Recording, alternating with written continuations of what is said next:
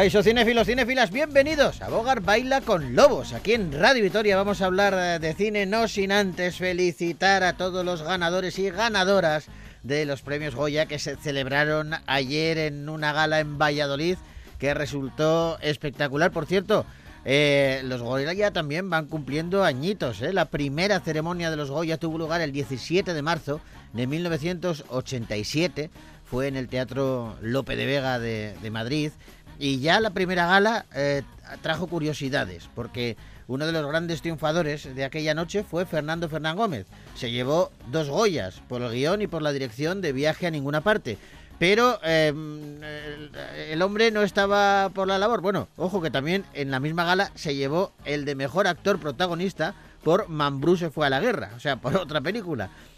El tío era el, el gran triunfador, pero se puso tan nervioso que les dijo que prefería quedarse en casa durmiendo, que no iba eh, a la, a la ceremonia. O sea, fue eh, eh, la primera huida, ¿no? eso sí, fue uno de los primeros grandes triunfadores, Fernando Fernán Gómez, pero realmente el primer Goya de la historia no lo recibió nadie relacionado con el cine. Esto es muy curioso. La primera estatuilla la denominaron el galardón número cero y se la regalaron al rey Juan Carlos. Ese fue el primer eh, Goya, eh, que no sabemos si ahora la tendrá en los Emiratos Árabes o dónde estará esa estatuilla, pero él tiene el primer Goya de la historia.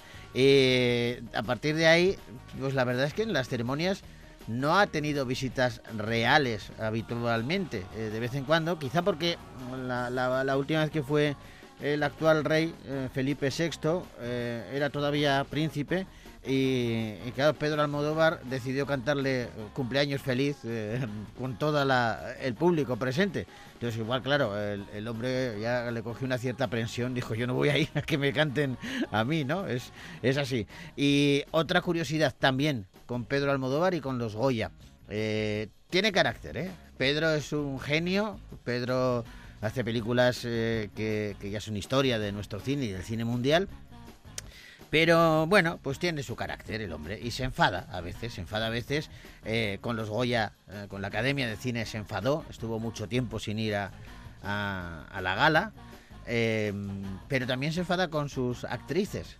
Con Carmen Maura se enfadó mucho, estuvieron muchos, muchos años sin hablarse y, claro, eh, aprovechó una ceremonia de los premios Goya pues para, eh, para acercarse, eh, romper distancias, ¿no? Pedro Almodóvar quiso entregarle eh, el Goya a Carmen Maura y lo hizo entregándole no solamente la estatuilla, sino también un trozo del muro de Berlín. Y, y dijo, si un muro tan espantoso e irracional como el de Berlín ha caído, ese que nos separa a ti y a mí, pues también puede caer de un momento a otro, ¿no? Y le regaló un trocito de, muro de, de, Berlín. En fin, anécdotas de unos premios, los premios de la Academia de Cine, que hoy abren nuestro Bogar Baila con Lobos.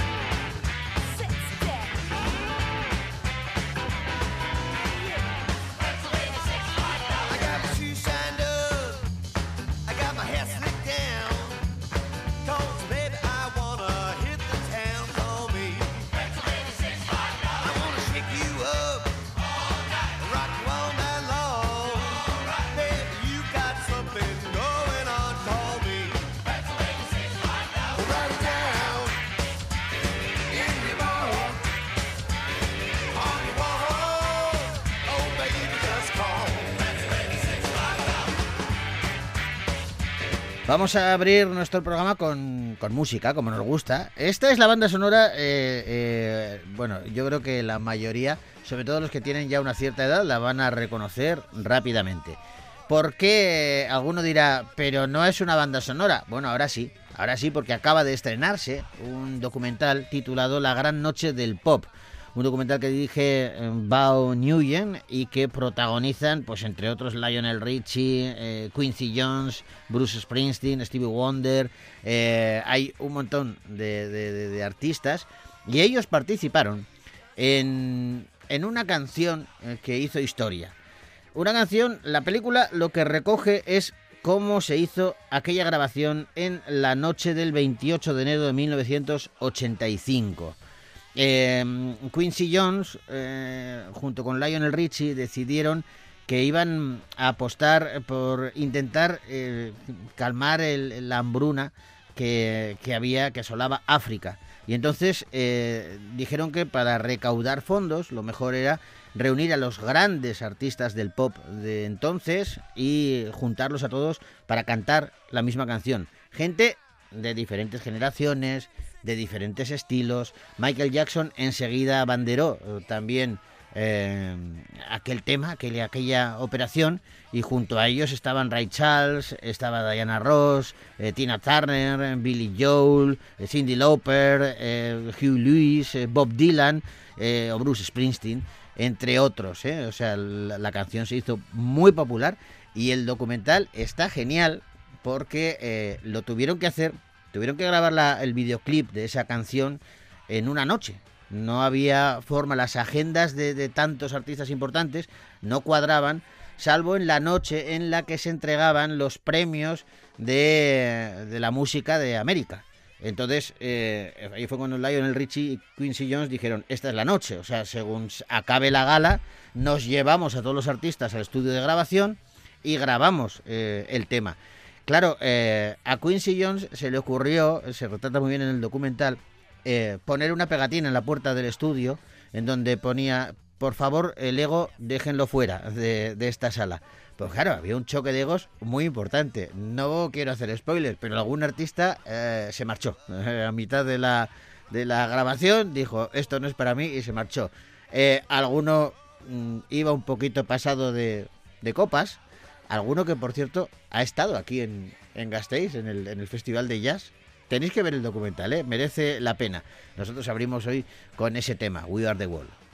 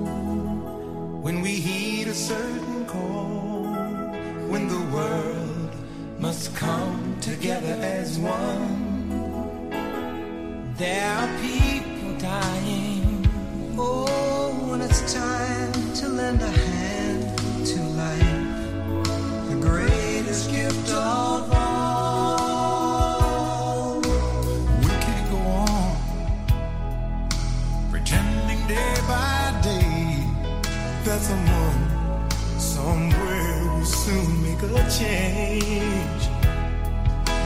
We all are part of God's great big family. And the truth, you know, love is all we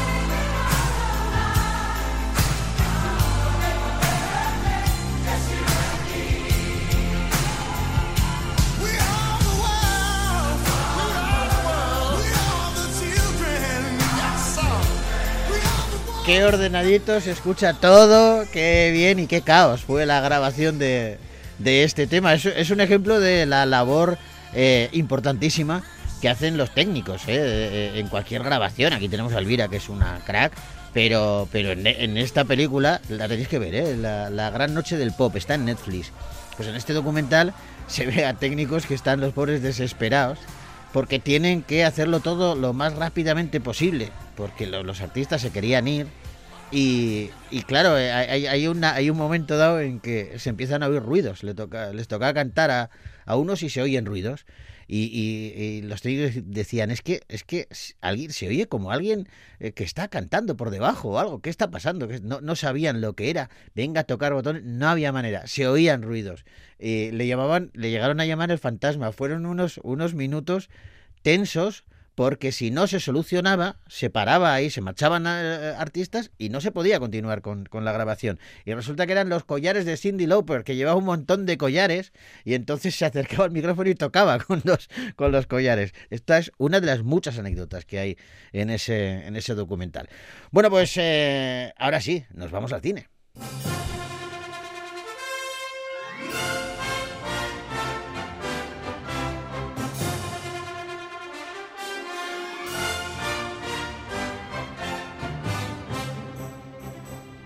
Y empezamos con el biopic eh, de Enzo Ferrari dirigido por Michael Mann. Ferrari.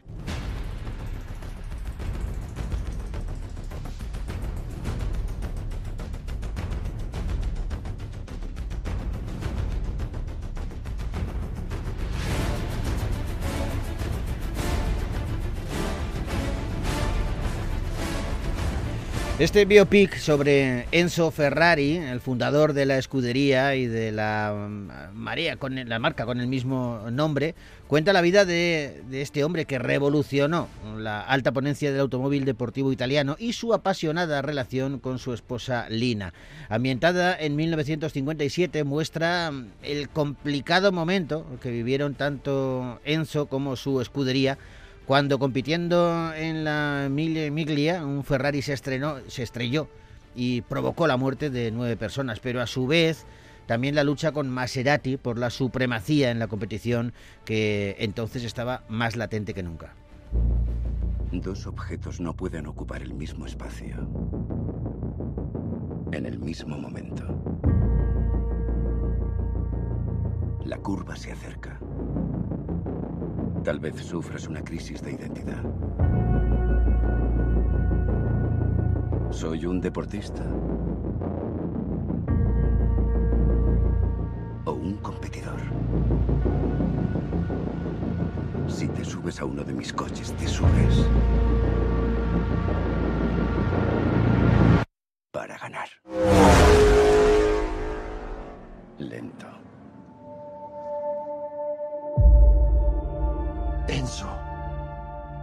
Te estás arruinando. ¿Y eso? Gastas más de lo que ganas. ¿Y qué hago? Gana las mil millas, Enzo. O te quedas en la calle. Es como si nos apuntaran a la cabeza. Tienes que cederme el control de tus acciones. Debo tener todas las cartas en la mano. Pues la mitad están en la mía. Todos somos pilotos. Nos mata.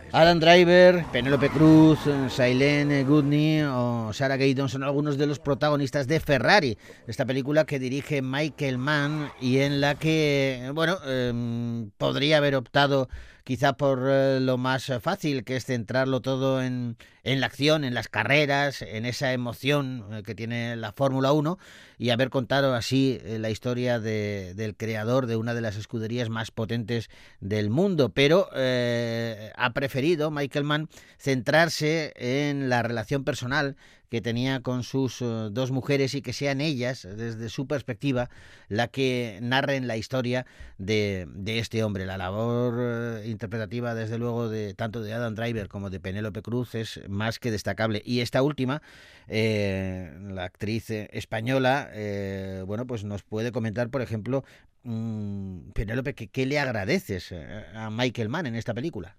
Que me ha regalado un personaje impresionante, con muchísimas capas, muy complejo y, y una mujer a la que ha sido un auténtico honor darle voz, porque no tenía no, una representación de tantas mujeres también a día de hoy que siguen viviendo en tantos lugares del mundo en la sombra de, hombres y de una sociedad que, todo el tiempo les, les invalida y les, les, no, les cortan las alas.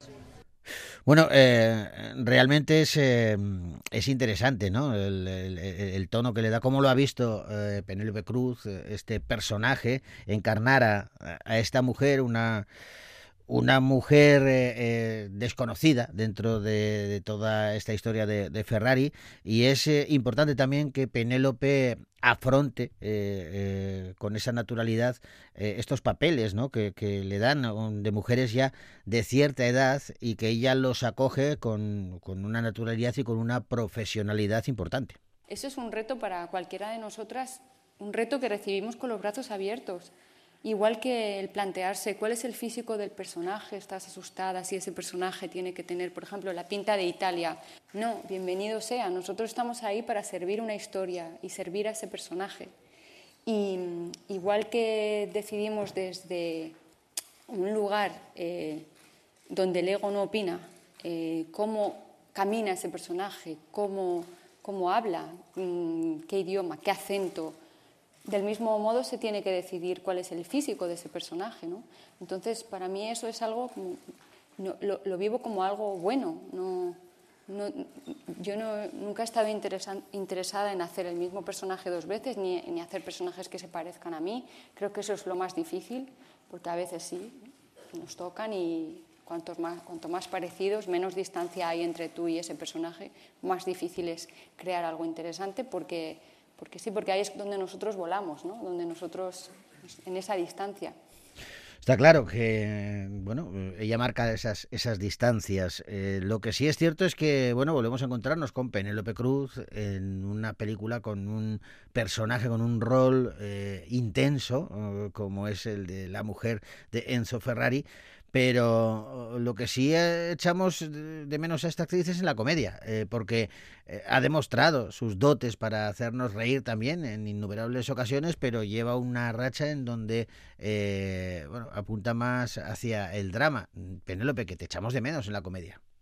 Y para mí la comedia es un género que siempre me ha fascinado y he tenido la suerte de, poder tocarlo pues, de las manos de de Rafael Azcona, que para mí era un auténtico genio ¿no? en la familia Azcona y los Trueba, y, varias veces en el mundo de Almodóvar también, eh, aunque he hecho más drama que comedia con él, pero sí, sí hemos, hemos hecho algo. Y yo no le tengo más miedo para nada al drama que a la comedia, por igual, y hay veces que incluso más el, el, tiempo de, de, la comedia es tan, tan delicado y parece que es algo que se sabe, pero yo no sé si realmente el público es consciente de eso, ¿no? Siempre algo que te hace reír y que te hace salir de la sala con un sentimiento más ligero, también te da la idea de que ha sido más fácil a la hora de hacerlo, pero, pero no es así. Bueno, no es así, pero eh, nosotros le echamos de menos en esa faceta también. Lo que sí, eh, directores como Michael Mann eh, Ferrari o otros directores y directoras que han trabajado con Penélope Cruz alaban es la profesionalidad de nuestra actriz. Y nosotros en este programa muchas veces hemos destacado ese trabajo, ese curro que hay detrás de, cualquier personaje. Eh, parece fácil, eh, sal, eh, ponte delante de las cámaras e interpreta, sí, pero hay una labor tremenda detrás y esa profesionalidad. ese trabajo que hay en cualquier película, yo creo que es también digno de alabanza. Sí, bueno, creo que, que, eso es uno de los requisitos indispensables si te quieres dedicar a esto. Mm, para mí eso fue algo natural porque empecé a trabajar tan jovencita, pero era lo que yo había visto en mi casa, los valores sobre el trabajo y, la familia y una serie de cosas que crecimos con los, pies tan en la tierra que más bien eso es algo que, que, le debo a ellos, más que ser mérito mío. Bueno, mérito mío luego es estar ahí, eh, cada uno de nosotros tiene que responder ¿no? y, y ser responsable por, pues, de lo suyo y de lo que le toca. Pero yo creo que a lo mejor eso es algo que a mí me inculcó también el ballet clásico, los 17 años de ballet clásico, el haber empezado a trabajar tan joven, pero tener tantos años detrás de formación de ballet, yo ya llegaba con una actitud casi militar, las horas que hagan falta, se pasa frío, se pasa calor, se pasa hambre, y era parte del trabajo y también de sentirse tan agradecido ¿no? por tener un trabajo que es un trabajo con el que yo soñé siempre, y en esos años, cuando empecé a ver que se repetían las oportunidades y que se iba formando una carrera, ¿no? Em, y que ya a lo mejor ya no eran tres, ya, llevaba diez o llevaba quince, el agradecimiento de poder vivir de lo que te gusta, para mí la manera de agradecer a la vida era siempre intentar dar más, ¿no? en, cada, en cada proyecto, en cada personaje, intentar dar el máximo. Luego el resultado siempre es relativo, no va a depender solo de eso pero sí te puedo decir que en las que han salido bien y en las que no, yo sí las he vivido como si fueran la primera y la última y, lo sigo viviendo así. Y, intentar dar el máximo. Eso es lo importante y, es de agradecer eh, también eh, ese ese trabajo, ese curro que hay detrás de cada personaje, lógicamente también ha existido en Ferrari, en esta película de, Michael Mann. Interpretar a Laura Garello, esa mujer de Enzo Ferrari, no ha sido nada fácil y además estamos hablando de que es interpretar a alguien que, no es de ficción, sino que ha vivido. Eh, y me imagino que para ello eh, Penélope, eh, bueno, pues se habrá tenido que documentar. Cuando preguntábamos a la gente en Módena sobre ella, lo único que nos decían era, era una loca, era muy difícil, la gente le tenía miedo, era una tía muy complicada y no, era una mujer que estaba muy deprimida porque le eh, había pasado desgracias terribles y, no había compasión por ella. Y creo que su única motivación para levantarse cada día es la relación que tiene con, la empresa, el ir a la fábrica y pagar ella a los empleados y controlar las cuentas. Pero como representa tantas mujeres de de ese momento y de ahora, y queda tanto por resolver, pues era para Michael y para mí muy importante el poder darle una voz que ella nunca tuvo. Está claro, está claro que esa voz eh, existe y se la han dado, y se la han dado de manera genial. Por cierto, eh, Enzo Ferrari también tenía admiración por el cine, por lo menos por el lado femenino del, del cine. Eh, Ferrari utilizaba las siglas BB para hacer referencia al, al concepto de eh, berlineta boxer. Lo utilizó, por ejemplo, en su Ferrari 365 GT4 BB, el, el Ferrari 512 BB o el S12 BBI. Bueno, pues con el tiempo, un trabajador de la marca reveló que el apellido BB no hacía referencia en realidad a lo que todos pensábamos, sino que era un homenaje a una actriz francesa muy conocida de la época, Brigitte Bardot. Y bueno, pues Enzo decidió eh, utilizar eh, sus siglas de esta manera. Muchas anécdotas, muchas em, historias muy intensas aparecen en esta película Ferrari de Michael Mann, un largometraje que podéis ver ya en los cines de Victoria Gasteiz. Thank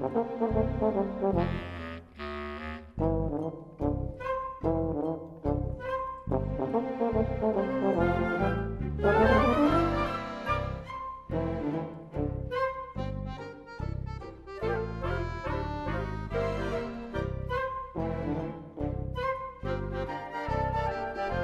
En 1969 eh, se estrenó una película que ha pasado a la historia del cine, un musical titulado Hello Dolly, con Barbara Streisand y Walter Matthew como principales protagonistas. Hoy esa película nos sirve para que salpiquemos un poquito de música nuestro programa.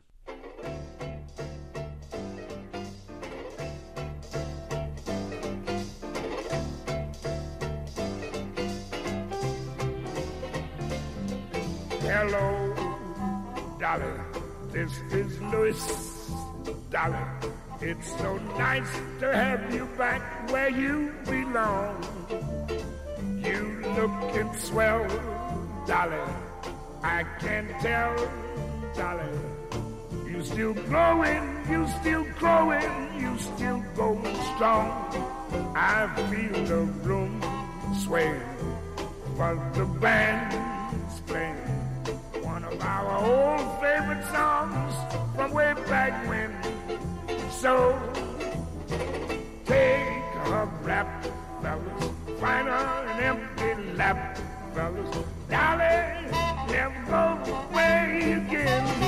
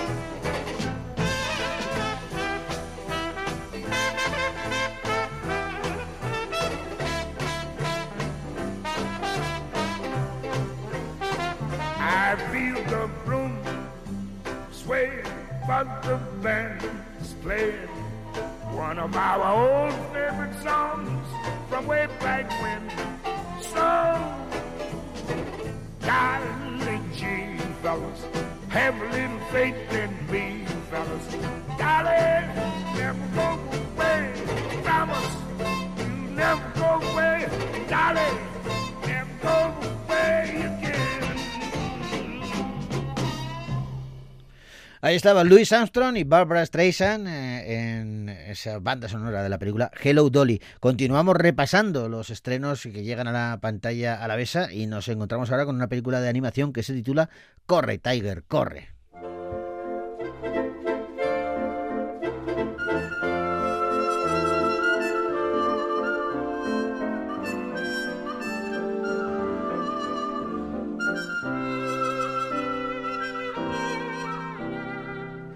Los padres de Tiger Toon, un niño de 11 años, han estado desaparecidos durante mucho tiempo. Así que Tiger comienza su misión ahora mismo para intentar encontrarlos. En compañía del legendario, aunque mm, ahora bastante desaliñado, maestro Yang, Tiger se embarca en un emocionante viaje de crecimiento y aventuras a través de un peligroso valle. Los guardias mensajeros son guerreros que transportan bienes para la gente. Protegen la mercancía a toda costa con coraje y valentía. No, no tengo miedo. Nosotros no tenemos miedo. Tiger, el gerente Da quiere enviar esto. Tiger, ven aquí. ¿Ah? Si cumples esta misión, tus padres volverán. ¿De verdad? Así es. Cuando vuelvas, celebraremos el año nuevo. Ahora todo depende de mí. ¡Ven con el maestro Tiger!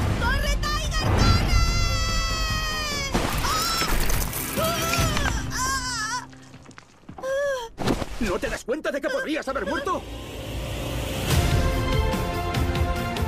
Sé que he causado muchos problemas. ¡Shifu! Corre Tiger Corre es una película dirigida por Joy Zhu y Stanley Zhang que bueno eh, en realidad es una historia familiar de aprendizaje de, de superación y de valentía que procede de China y es recordar que es una película que fue candidata a mejor película de animación en los pasados premios Oscar en eh, Corre Tiger Corre destaca su tierno protagonista y una ambientación en paisajes exóticos que resulta muy atractiva visualmente para el espectador. Una película que, bueno, narra la increíble aventura de un pequeño héroe. Corre, Tiger, corre. Un largometraje que podéis ver ya en los cines de Vitoria Gasteiz.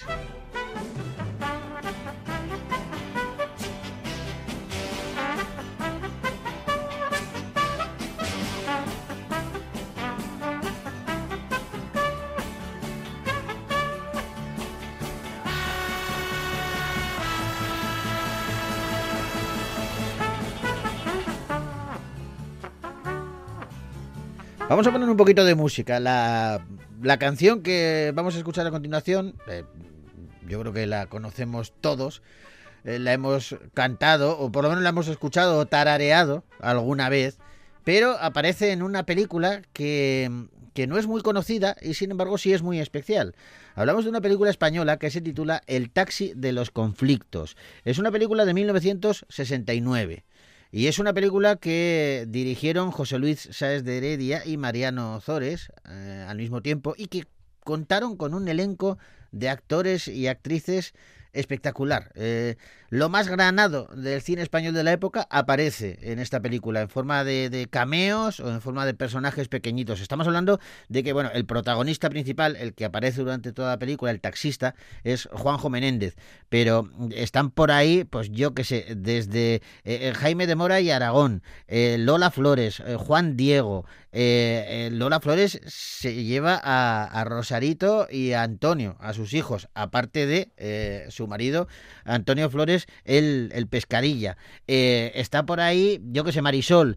Está Alfredo Mayo, Gracita Morales, Juanito Navarro, eh, eh, Manolo Otero, Antonio Zores, Mari Carmen Prendes, Paquita Rico, Carmen Sevilla, Concha Velasco, en fin, una cantidad de actores y actrices increíbles. Y lo curioso de todo es que eh, todos estos actores y actrices que aparecen en, la película eh, lo hicieron sin cobrar, hicieron gratis eh, su aportación porque la película era una forma de ayudar a Benito Perojo, uno de los grandes productores de cine español de la época que pasaba por una grave crisis económica. Así que decidieron, venga, pues vamos a aparecer y si hay que cantar, se canta, como hizo Marisol.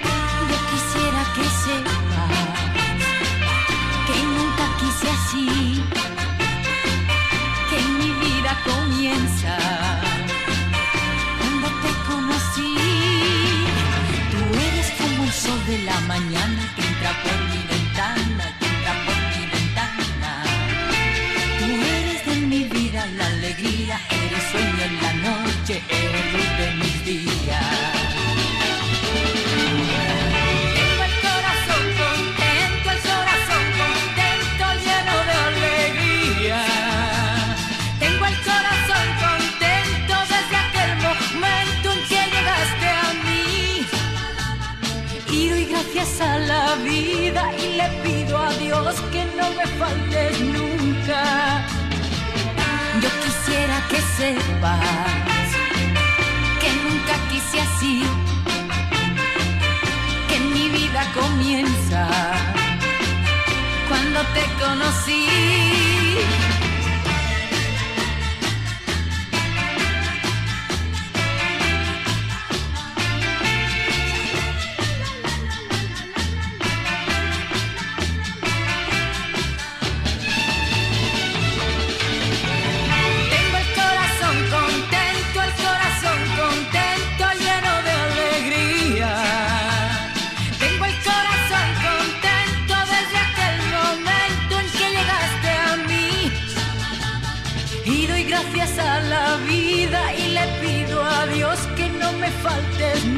Yo quisiera que sepas que nunca quise así, que mi vida comienza cuando te conocí. Tú eres como el sol de la mañana que entra por mi ventana, que entra por mi ventana.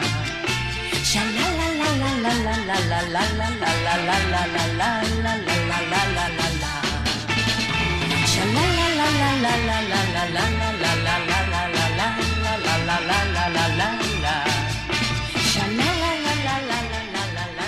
Que sepáis que en el taxi de los conflictos, en esta película, esta canción eh, aparece en la mitad, más o menos, del metraje. Y bueno, es como que están rodando un videoclip con Marisol y con Jaime de Mora y Aragón, que hace de su pretendiente. Ahí, ahí lo llevas, ahí lo llevas. Es que el cine tiene cada cosa. En fin, continuamos repasando los estrenos que han llegado a las eh, pantallas gastistarras y hablamos ahora de una película de suspense, La piscina. Música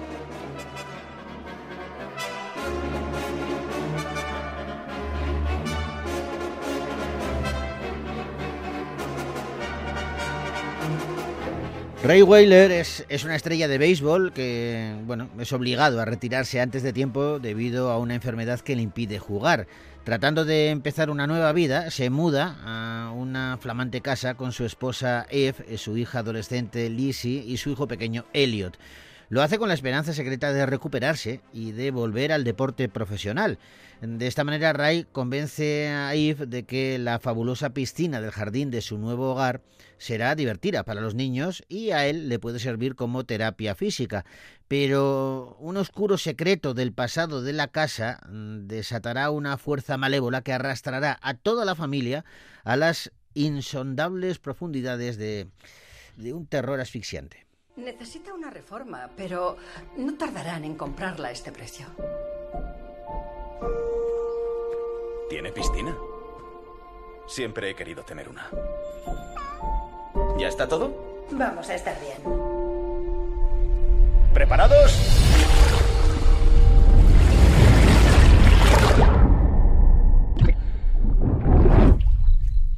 Marco.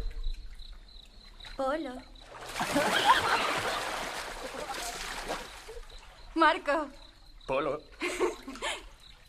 Marco. Te, te estoy oyendo. Eh, me tienes que contestar.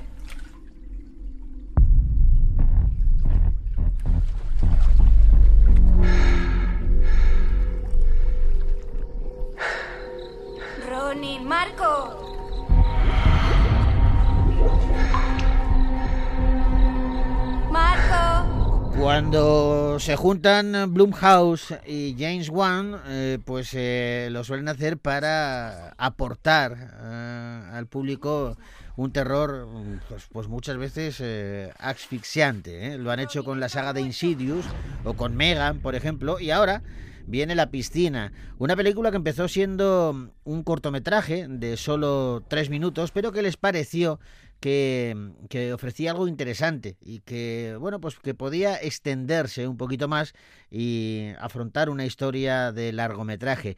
Eh, esta es una historia paranormal que, aparentemente no es muy original. Eh, es una película sobre una piscina embrujada, eh, lo cual, bueno, pues suena un tanto surrealista, eh, pero a medida que va avanzando el metraje y que nos vamos enterando de qué es lo que pasa realmente, de, por qué esa fuerza sobrenatural coge a esa gente en la piscina y a dónde les lleva, pues es cuando vemos que hay algo más eh, importante detrás. Eh, Wayne Russell, Kerry Condon, Nancy Linigan o Jordi Long son algunos de los protagonistas de La piscina, una película eh, terrorífica que dirigen eh, Bryce Maguire y Rod Blankhurst. Eh, Ray Weiler es el protagonista, es este utilizan también este trauma que tiene la estrella de fútbol con una enfermedad que le impide jugar para también canalizarlo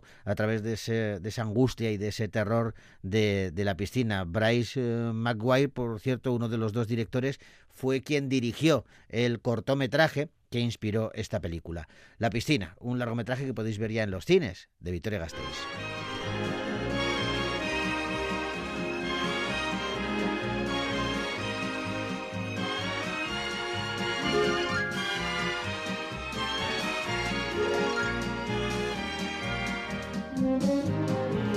Y un poquito más de música. Eh, a veces, a veces eh, los cantantes, eh, los grupos musicales de éxito, las cantantes deciden que pueden protagonizar su propia película. en España ha pasado mucho. Pasó con Julio Iglesias, pasó con Rafael, pasó con Peret o con Manolo Escobar, pero ninguno de ellos, sino Juan Pardo, eh, o Fórmula Quinta son los protagonistas, debutaron en el cine en una película titulada A 45 revoluciones por minuto. Una película eh, que producían Pedro La Saga y Pedro Masó y que protagonizaban, además de todos estos músicos, Jesús Puente y Rafael Alonso. Y en esta película eh, suena una canción de Fórmula Quinta que luego se ha hecho muchísimo más conocida porque ha sido la sintonía de una serie de televisión durante veintitantos años.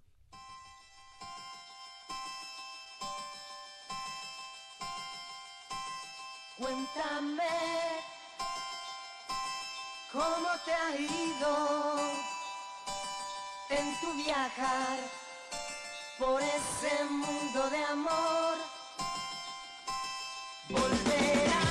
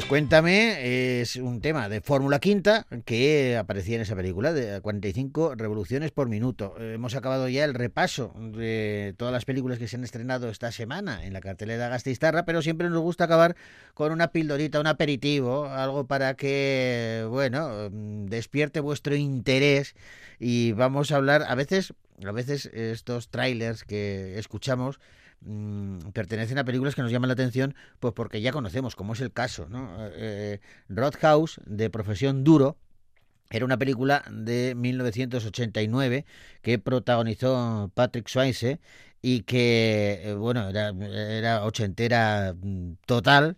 Y, resulta, bueno, pues que, va a ser readaptada de nuevo. Ahora con Jake Gyllenhaal como principal protagonista, arropado por eh, Billy Magnussen, Daniela Melchior y Brett eh, Krups.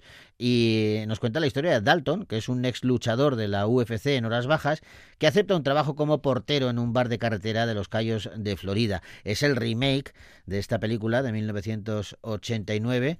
eh, entonces era Patrick Swayze y ahora es Jake Gyllenhaal. Antes de empezar, ¿tienes seguro? ¿Qué? ¿Con buena cobertura? ¿Seguro dental? Oh, ¿Hay un hospital por aquí? ¿Está muy no, lejos? es que... Ah, como a 25 minutos. Uy, te dio una bofetada. ¿Estás bien? ¿Qué?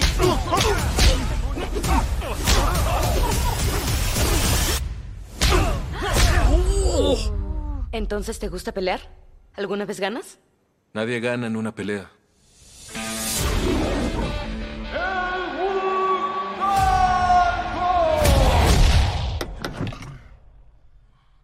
No es el Holiday Inn, amigo. Sí, voy a moverlo. Un amigo sugirió que hablara contigo. Tengo un bar en la carretera, en los Cayos de Florida. Pero últimamente la clientela es problemática. Te puedo pagar mucho. Y a juzgar por tu auto lo necesitas. Me gusta mi auto. Piénsalo. Ya sé quién eres. Elwood Dalton. ¿Soy tu fan? Tiene un cuchillo debajo de la camiseta. Bueno, una peli de. Es que, claro, ya el título de Profesión Duro te dice mucho, ¿no? De- Era, era, era. Han mantenido, han sido valientes y han mantenido el, el mismo título, Roadhouse, de Profesión Duro, en este eh, remake, porque ese título, sobre todo eh, el castellano, ¿eh? de Profesión Duro, es mm, pegaba mucho en los 80, a principios de los 90. Ahora no, no sé si pega tanto. Claro, estamos hablando de, de un tipo que en su primer día de trabajo se fija en, en los empleados de- del bar eh, que tiene que trabajar para, para, para limpiar, entre comillas, el sitio y combatir la violencia. Eh, así que decididamente al día siguiente ya notifica a varios empleados eh, que, que están despedidos, unos por robar, otros por fomentar la violencia, otros por tráfico de drogas, pero eh, entre los despedidos pues están un gorila local, están los, los sobrinos de, de uno que es el capo de- de- del pueblo, y claro, eso genera eh, que una venganza, una venganza. No tiene mucho más, pero nos ha parecido interesante hablaros de Roadhouse de Profesión Duro con Jake Gyllenhaal como principal protagonista, una peli que llegará dentro de muy poquito. Nosotros nos tenemos que despedir ya, lo hacemos con música. Mira, otro duro, pero un duro diferente. La verdad es que la peli es una maravilla. Eh, si podéis eh, visitarla de nuevo, hacerlo.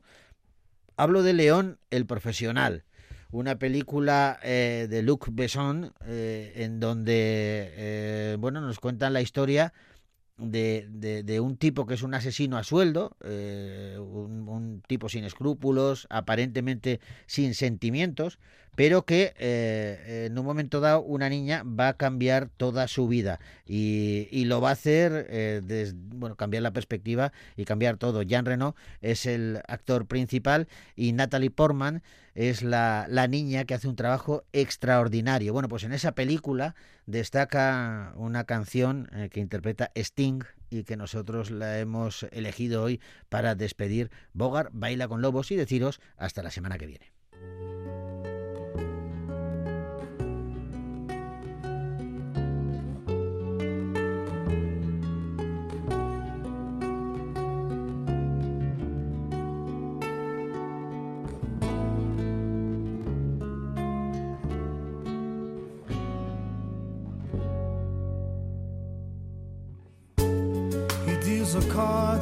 As a meditation. And those he plays never suspect.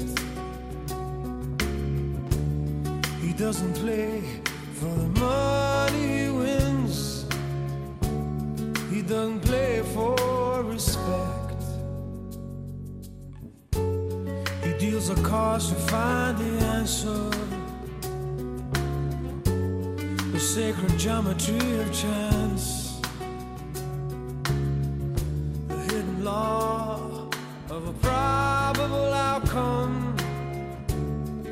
numbers lead a dance. I know that the spades are the swords of a soldier. I know that the clubs are weapons of war. I know that diamonds mean money for this art, but that's not the shape of my heart. He may play the jack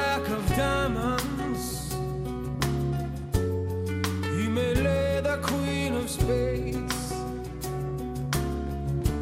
may conceal a king in his hand while the memory of it fades. I know that the spades are the swords of a soldier. I know that the clubs are weapons of war.